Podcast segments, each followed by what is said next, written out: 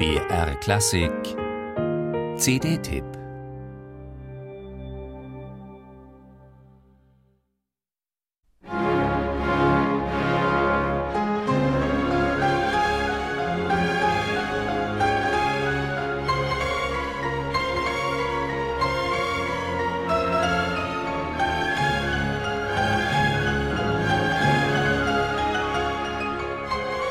Mit den ersten Takten des Prokofjew-Klavierkonzerts Nummer 1 ist klar.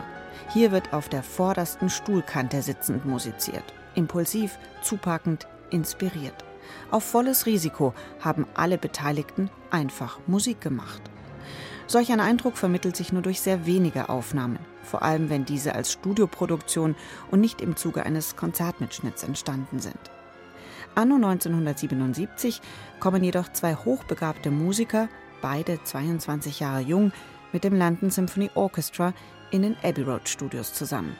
Der russische Pianist Andrei Gavrilov und Simon Rattle, der damals als Shootingstar von sich reden machte, aber erst drei Jahre später seine erste Chefposition beim City of Birmingham Symphony Orchestra übernehmen sollte.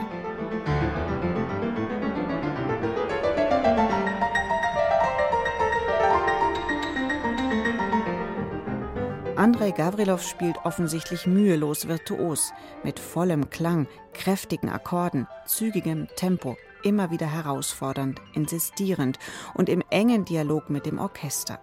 Man hört, dass alle Beteiligten an einem Strang ziehen. Gavrilovs Sieg beim berühmten Tschaikowski-Wettbewerb liegt zum Aufnahmezeitpunkt drei Jahre zurück. Seine internationale Blitzkarriere hatte gerade begonnen. Sie wurde aber, anders als bei Rattle, zweimal abrupt für mehrere Jahre unterbrochen.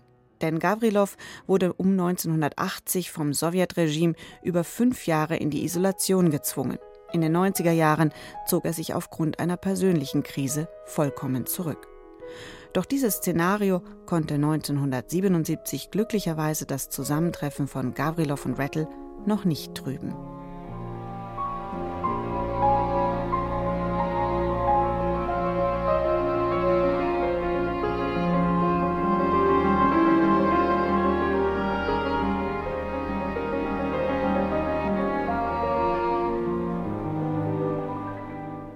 Das nur aus einem Satz bestehende Konzert für die linke Hand von Ravel von 1929-30 ist an pianistischer Klangfülle jedem normalen Klavierkonzert ebenbürtig und steht zu Unrecht im Schatten des G-Dur-Klavierkonzerts von Ravel.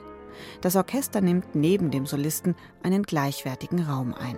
Kongenial also für die Trias LSO, Gavrilov und Rattle.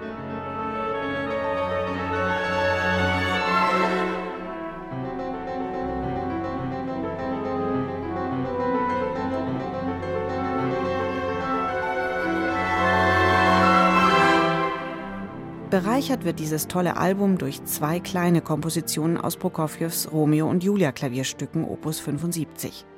Gavrilov spielt sie pointiert, liebevoll und farbenreich. Alles in allem, diese wiederveröffentlichte CD ist nicht nur ein musikalisches Highlight für jedes CD-Regal, sondern ein außergewöhnliches zeitgeschichtliches Dokument. Sollte man haben, hören und lieben.